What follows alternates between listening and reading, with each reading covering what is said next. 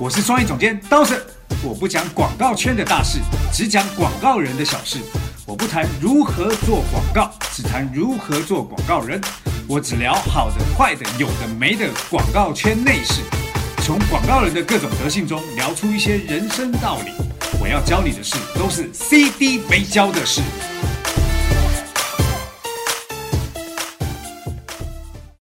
CD 没教的是，我是刀神。哎，这一次啊，我要带一个新的主持人进来。杨凡已经没有办法在我们这个话题里面聊了。为什么？因为我们今年要聊到的是戛纳广告节，而我今天请的这一位嘉宾是一个非常厉害，因为得过戛纳的人。好，那我们现在来欢迎呃原杰尔斯行的 ECD 龙杰奇先生。Hello Hello，大家好，我叫 Jacky。Jacky 可以叫我大龙。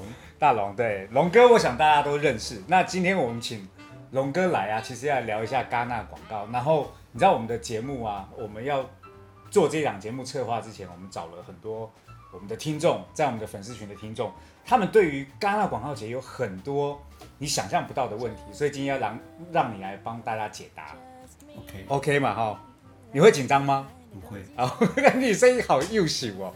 好，那我第一个问题就是这样，就是就是一年当中啊，广告公司会做很多作品，那你们是怎么样确定哪一个作品是要拿出来报奖的？那这个报奖的机制跟标准到底是什么？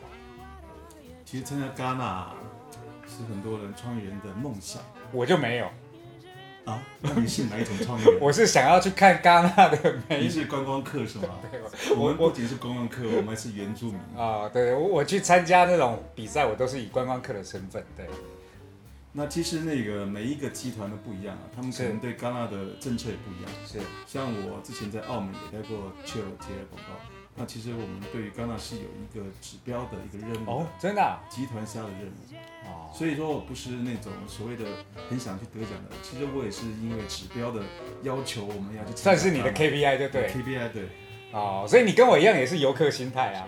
没有没有没有，那个心态不一样啊。你带着作品去参加戛纳，跟你只是游客是完全不一样的心情的，哦，态度也不一样。了解了解了解。虽然我们是每一年都会有一个，比如说我们时间快到了，我们可能知道戛纳是六月份就终止了嘛，嗯，截止了嘛，然后我戛纳是六月就就结束了，但是我们从可能十月份开始，大家就开始紧张了，说，哎，我们新年的戛纳就开始了，所以你们要去开始准备今年的命题是什么。然后因为以为说从十月到三月截止很长，其实根本不长，因为你从命题开始到选你要的作品，到你要投奖，其实这个是非常紧张的一个过程。是，而且所以你们在选那个作品的过程，你们会就等于是针对它的题目来做，是不是？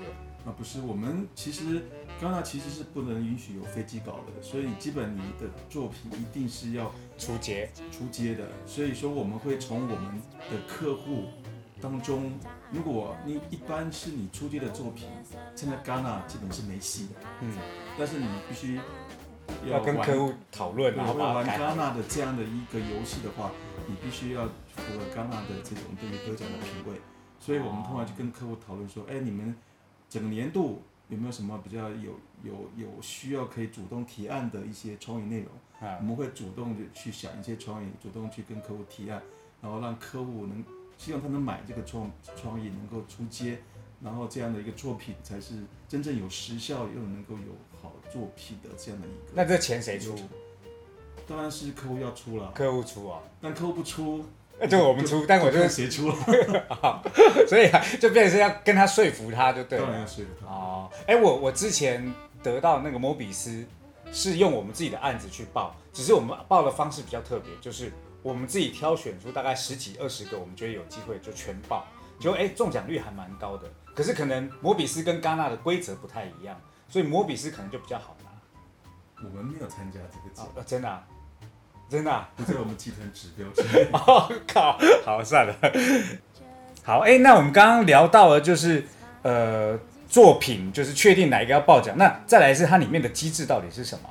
客户会有一些命题，我们针对命题去主动去做一些命题的提案。嗯，那执行其实才比较头痛，因为从客户买了这个 idea，然后经费预算出来之后，你要去花比较长的时间去去打磨这个创意，嗯，因为这个创意如果执行的不够好，其实也没有什么机会。是。突然突然就是要拿到足够的经费，然后去打磨这样的一个一个案例，然后这种案例也是经过来回的不断的这种修改，甚至说每一个参赛的类别可能都要有不同的包装的内容，不能是说哦。一个视频，然后你去参加所有的类别，可能不一定能得奖。是所以这是这是常常被人家说，你这样的话，你必须按照每一个参赛的戛纳类别去打造不同的内容。什么职校啊，什么啊啊啊，那那命中率这样高吗？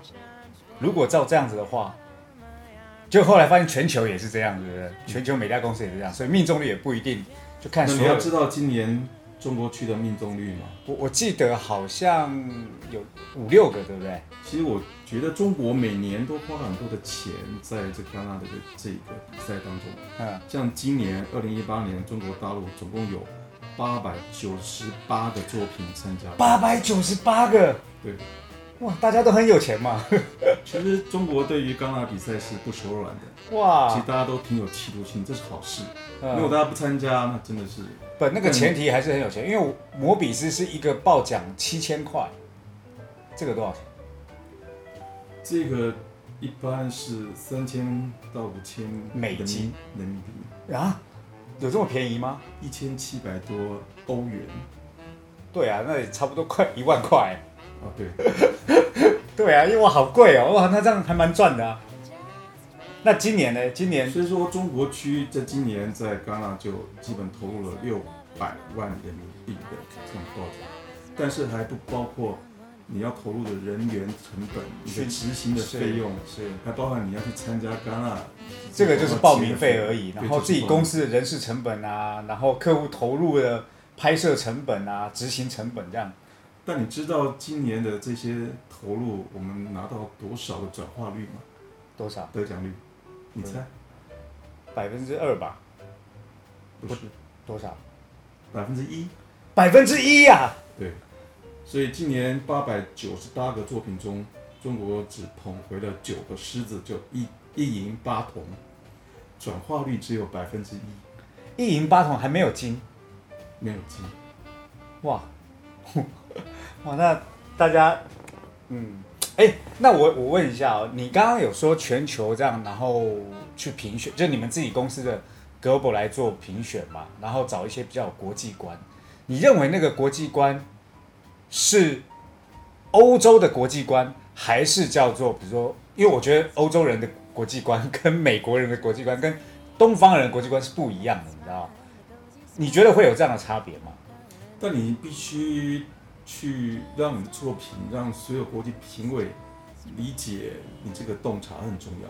曾经我有一个经验啊，我有当时在做两个作品，嗯，然后两个作品，一个在国内得了所有的奖，一个在国外得了所有的奖，然后但是他们在国内是反国际是反过来的，嗯你就觉得很奇怪，为什么这个明明很好的作品，为什么在国内得那么多奖，在国际得的奖很少？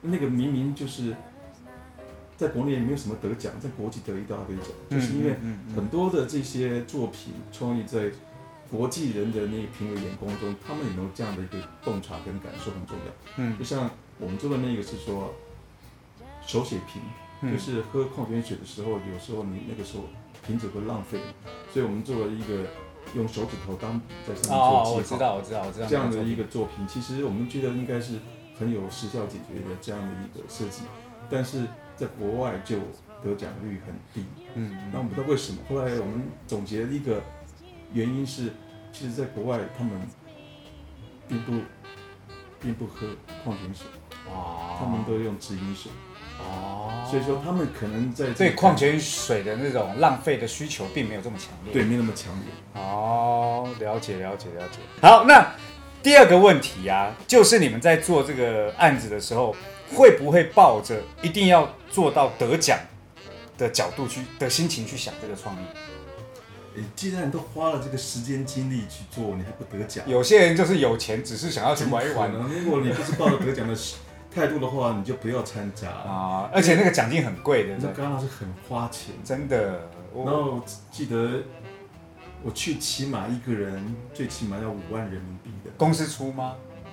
当然是公司出了，你自己要出五万，然后你去现场得奖了很开心，五万真的很值。我跟你讲，我我以前在当 ECD 的时候啊，报奖的钱我自己先出，然后去参加颁奖典礼我自己都先出，出完以后回来跟公司报。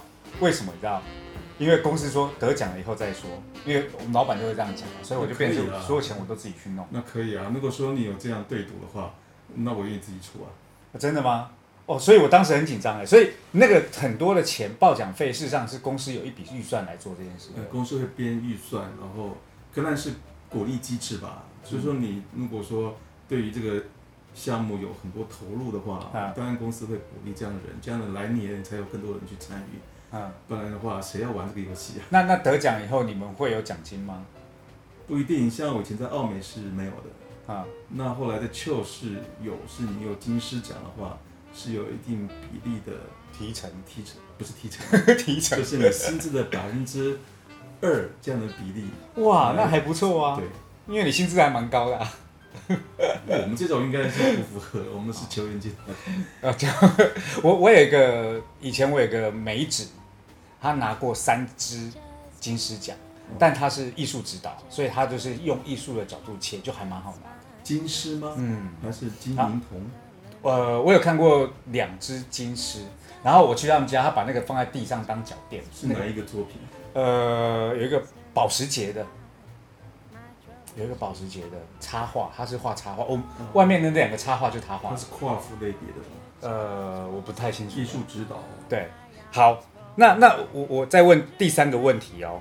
好，第三个问题，第三个问题是这样，你们有没有那种做完以后，就忽然就有预感，觉得啊这个会中会中，然后然后结果最后是得奖，或者是不得奖？你有没有你们在做的时候有没有预感这个东西会得奖？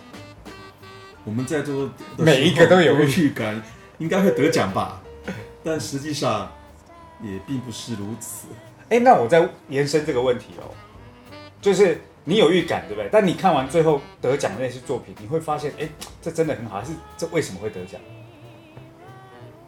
但我记得去年我就特别的深刻，我在应该是一六年了，我去、去年我刚好没去，然后其实我就发觉很多那些得奖的作品，我之前已经想过，但就没有做出来，我就特别懊恼说这个不是想过了，但是人家得金狮，但是我就没有办法执行出来，所以有时候你想到好的创意并不厉害，你执行出来才厉害。哎，这个其实就回归到呃，我现在在教课嘛，在教课的时候也一直会跟大家讲，就是大家都觉得哎呀，我有很多的好点子，可是我觉得好点子大家都有，重点是你有坚持把它给做出来，而且坚持做出来的过程，你要排除一切障碍，客户的障碍、费用的障碍、时间的障碍，这才是我觉得广告人最厉害的，对对不对？因为我们自己做了这么久，都会发现，其实创意好像大家都差不多，可是那个怎么说服别人买单，跟说服别人做出来，跟最后做出来真的有效果，对，这其实才是最才是最厉害的。对。所以说，像那个有人说，创意是坨屎嘛，除非你把它做出来，对对对对对，在肚子里面的时候是坨屎，是坨屎你要把它拉出来，来，才有机会闻得到、看得到才。有机会变成金子。哦，对对对，好，那我我想要问一个问题哦，就是出席戛纳的颁奖典礼需要有什么条件？比如说我一定要有邀请函，还是我一定要买票，我一定要参加比赛才行？我不能到那边然后随便外面就像买演唱会买个黄牛票就可以进去，可以吗？一定要有条件吗？你如果你预感你会得奖，你就赶紧准备去吧，因为你知道戛纳的那个入围公布是提前多少时间公布的吗？不知道。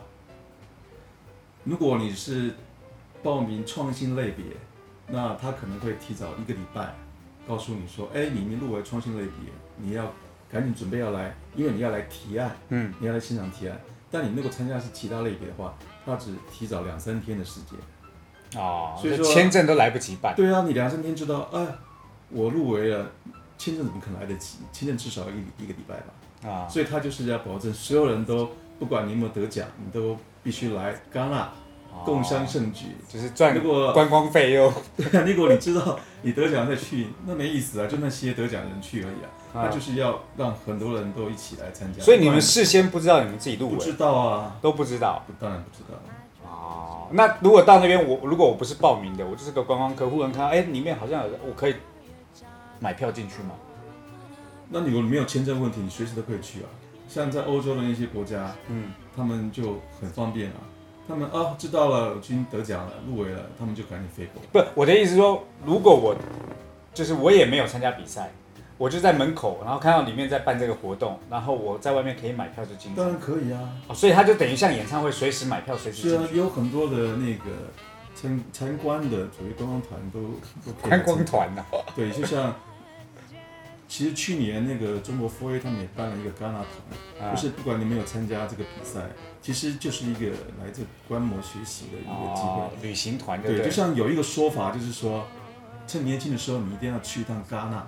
啊就，说不管你有没有去参加这个赛事，甚至是当你是参加幼师，那啊，更好，你可以带着一个学习的心情，甚至你可以参加幼师比赛。当你去过戛纳洗礼之后，我就觉得哇，这个比赛真的太迷人了。然后你一辈子就会以这种戛纳的标准来啊看你的所有的作品。我觉得那是一个很好的一个学习的机会。我记得我第一次去戛纳的时候，我是把所有的作品都看一遍。所谓所有作品是什么概念？就是每一个参赛的作品，所有国家参赛的作品，总共每一个类别大概有四五千件。嗯那我们是从早上九点，然后进去之后到晚上嗯关门的时候，我们都一直在翻那个电脑。嗯，然后翻那个电脑的时候，就把所有的作品都看了一遍。然后在整个过程当中，我们也学习到很多，因为你看到每一年大家都说会有创意撞车的一个情况嘛，我们就看了好多的同一届的作品，创意撞车的情况非常非常的非常严重。然后我们就开始猜说，哎，这样的状情况哪一个会得，哪一个不会得，我们就做了一个游戏。你啊发觉说，哎，这个得了，那个没得。后来我们才，比如说我们看到一个作品是讲那个他的那个锁很安全，嗯所以就看到了，哎，为什么这样的创意有一个是做了那个锁安全到好像你这个这个家就是一片墙，嗯，你的门就是一片墙，然后就是有一个把手而已，就像你都进不去，就这么安全。就像墙一样这么安全。然后看到另外一个撞车的案子是，这个一样是这个这个门就像一片墙，如果是你你的这个墙是砖墙的话，你的门也是砖墙。嗯。但这个作品就是他加了一个门框，你猜哪一个是得得奖，哪一个加门框吧，哪一个只有入围？加门框得奖吧。这就是 idea 如果撞车要拼执行，嗯，所以我们就猜哪一个得哪一个没得。后来是那个没有门框，什么都没有，这个把手的拿到、拿到了银狮奖。啊啊，加另外一个只门框的，加框只是入围，真的哦。所以它就是创意的执行的极致的问题。嗯嗯嗯，所以所以在这个过程当中，其实你们就会变成是呃，把在国际赛的标准带到自己，所以多洗礼几次以后，这种国际国际赛的标准的视野就会用在自己工作上，对不对？对所以我记得我们刚参加比赛的时候啊，其实刚才很难得，我其实到今天为止，我得了好多入围，但最高的也只得过三个戛纳的同时。嗯，但是因为我们把那个我们的标准提高之后，就是即使我们只有入围，但是我们那些作品在国内还是得偏了所有的奖。是就是是是，因为其实得戛纳这个游戏啊，其实说起来，我觉得一直觉得是外国人玩的，嗯因为你知道每一个所有的公司都把戛纳当成一个较劲的平台嘛，是，所以大家都在这里面一定要一定要拿奖，嗯。但拿奖其实是有很多的技巧跟运气在。真的，尤其是我们在当评审以后，就发现这里面有很多因素，其实不是一个这么简单判断而且很多。阴暗面，哎哎，可以问一下，你觉得的阴暗面是什么？就有人就跟我说，比如说南美的评委是最团结的，啊，他们可能在去去那个评评审之之前，他们所有评委可能把所有南美的作品看一遍。然后他们就知道说，哎，我们南美有这些作品，啊。所以他们会很团结的去让自己的国家的作品能得奖，然后甚至还听说他们为了保护自己的作品，有时候会杀掉竞争对手的作品，其实它是好的。哦，那我都是听说啦，听说啦，对嗯对也不知道一一定要听说，一定要听说。但是有时候，即使我们有时候真的觉得别人做的很好，但也没有觉得我们有那么差。对，而且还有一个点啊，我我觉得就是在那个现场，如果你真的要把一个作品给杀掉，可是人家真的做的很好，你还真的不知道找什么理由把它杀掉，你会不会有这种感觉？你可以在入围的时候就杀，就是不要让他不要让他走到后面去你不能让他有入围的机会，因为人家一入围就会被讨论，他有得得奖的影视同志的可能，你就在第一时间就就要把它让干掉，对不对？哦，不过还好，我觉得像 Peter 哥啊，你啊，就大家在做这件事情上面，我们其实都还蛮公正的，对不对？尤其是亚洲，但这也不能是说我们比不过人家的理由了。啊，当然当然当然，那边毕竟也还是有做到很好，是的。是因为现在戛纳的这种趋势啊，其实就是我们创意的趋势。是。现在他们有时候你看到，现在你不再比一张平面搞一个 TPC 这么简单，是。所以说你看到有些真正能改变我们生活的创意，就是创意其实就是一个发明嘛，对，那其实真的在解决我们生活的一些问题。是。那这些创意是特别能够帮助品牌，也能够帮助我们的社会。是是是，尤其是能够改变人们行为的好创意，对，其实才会是真正戛纳会评选的标准嘛。我记得好几年有关于环保的议题呀、或者是其他的议题，但是都是要改变人们在某一个习惯上的行为。对，以前可能都是公益对，项目，但公益的那个作品是得金狮也不能评选全场大奖。啊、但是这几年看到好多是品牌出发的这些公益的项目，是其实是是，由品牌发起的这些所谓的改变的生活的这些作品，其实是能够更大范围的去影影响很多人。对对，因为能落地影响。在我们的以前的理解啊，广告就是卖商品。可是如果现在这个广告的创意的内容是能够带有改变人们社会行为这件事情，其实它就更有社会意义的价值嘛，对不对？嗯，学到了学到了。那我我想要知道哦，就是在现场颁奖的时候啊，你的心情是什么？他一定是比如说这个类别，然后你说你拿了三个铜的嘛，那他是说啊，我们现在要颁铜，然后奖你，然后银这样讲，然后金这样讲，还是他是用什么样的方式？那你心情会紧张吗？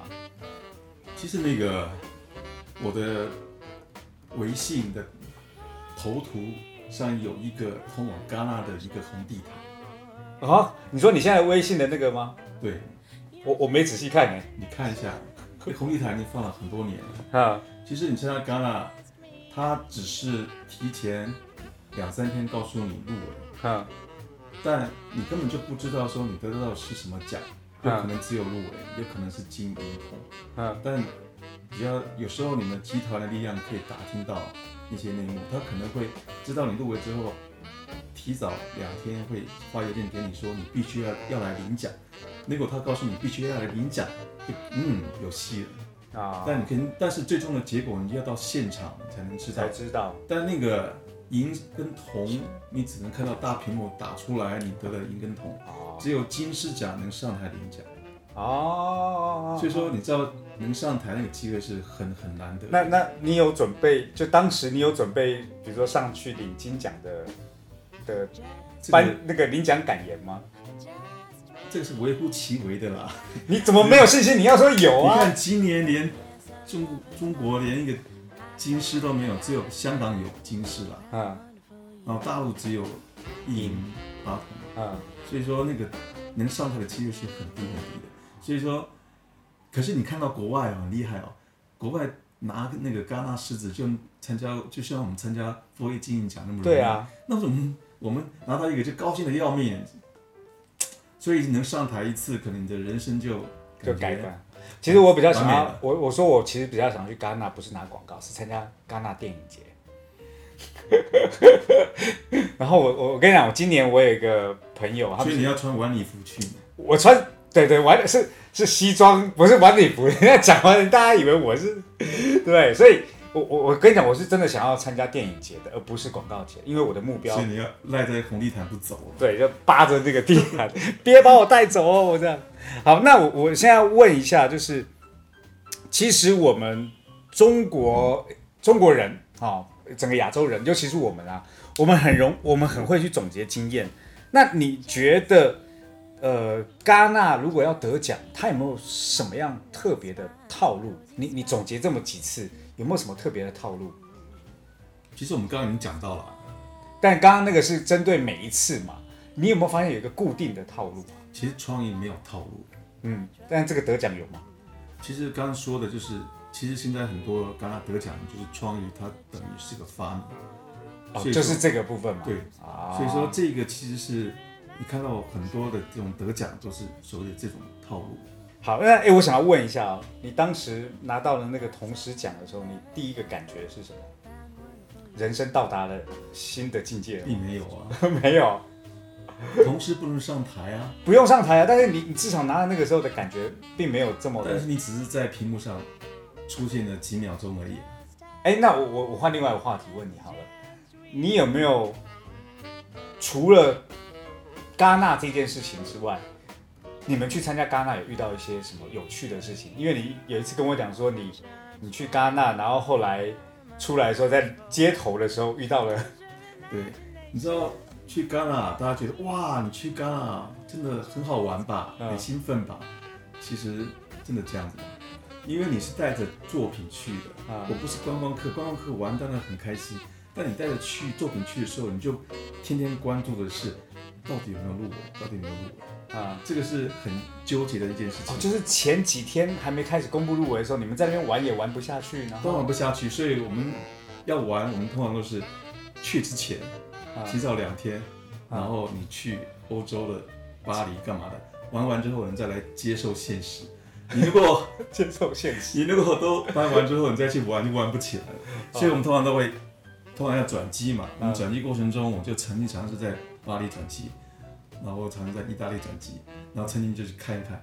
那当然，但是你真正在整个赛事当中，你是心里很煎熬的。啊甚至有一种不得奖，赶紧想要跳机不想回来的那种啊，真的哦，非常痛苦。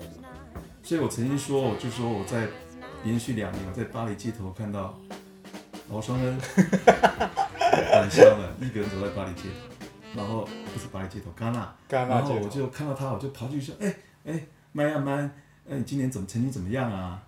然后他就摇摇头这样，哦，我就想，哦，好吧。那就喝一杯吧。连就连续两年都这样子，那我就觉得，哎呀，你看到你看到你自己的作品入围的那种心情是很不一样的。我记得，我只记得在一六年的时候，嗯然后我们有一个作品，嗯，我大家都叫我取款机爸爸嘛，就是就是那个作央，视网那个，然后我就把这个作品就送去戛纳。当时我们那一年去的时候就。都没有都没有都没有入围，然后突然最后一天是颁 film 的类别的时候，啊我就突然接到一个电话，就是阿凯，啊阿凯就给我打个电话说，哎，今年 film 已经公布入围了，中国区只有一个入围。就是你那个我说是哪一个？哦，取款机发了，啊，疯狂尖叫，没有，没有吗？当场就哭了。我 靠！能证明的说，我觉得能打动人的这种有共鸣的创意，其实已经可以对跨越国国籍的，没错特别的开心，特别高兴这件事情。呃，我们刚刚讲所谓的套路啊，应该这样讲，就是真正能够感动人心的作品，其实走到英赛以后，什么样的套路都都一样，对不对？好，我我觉得今天非常开心，你跟我们聊了很多关于戛纳我们不知道的秘密。我觉得下一次啊，我们再来找个时间来分析一下今年几个我们都觉得还不错的作品。这个也是另外一个角度了，因为我们今天这个都是网友想要提问的，因为他们可能到目前为止都没有去去去参加过这样子的活动。那因为我们可能都会接触过这些国际大奖，所以我们对这件事情有一些特别的感触。所以下一次我们就来聊聊看看戛纳里面一些特别的作品，好不好哇？，那作品可多了，你要做十期也做不完。对呀、我们这节目可以一直做下去啊，对不对？我们可以找个时间，然后再来聊这件事情，好不好？好的，好，那今天我们的 CD 没教的事啊，就到这里，也谢谢龙哥。谢谢然后下一次我们会介绍更有趣的东西，然后如果你想要听到更多的东西呢，可以在书音网找到我们的内容，也可以在呃网易云音乐，甚至我们的 Fun 的平台里面都可以找得到。那今天我们的节目就到这，在下周同一时间收听我们的 CD 没教的事，拜。拜。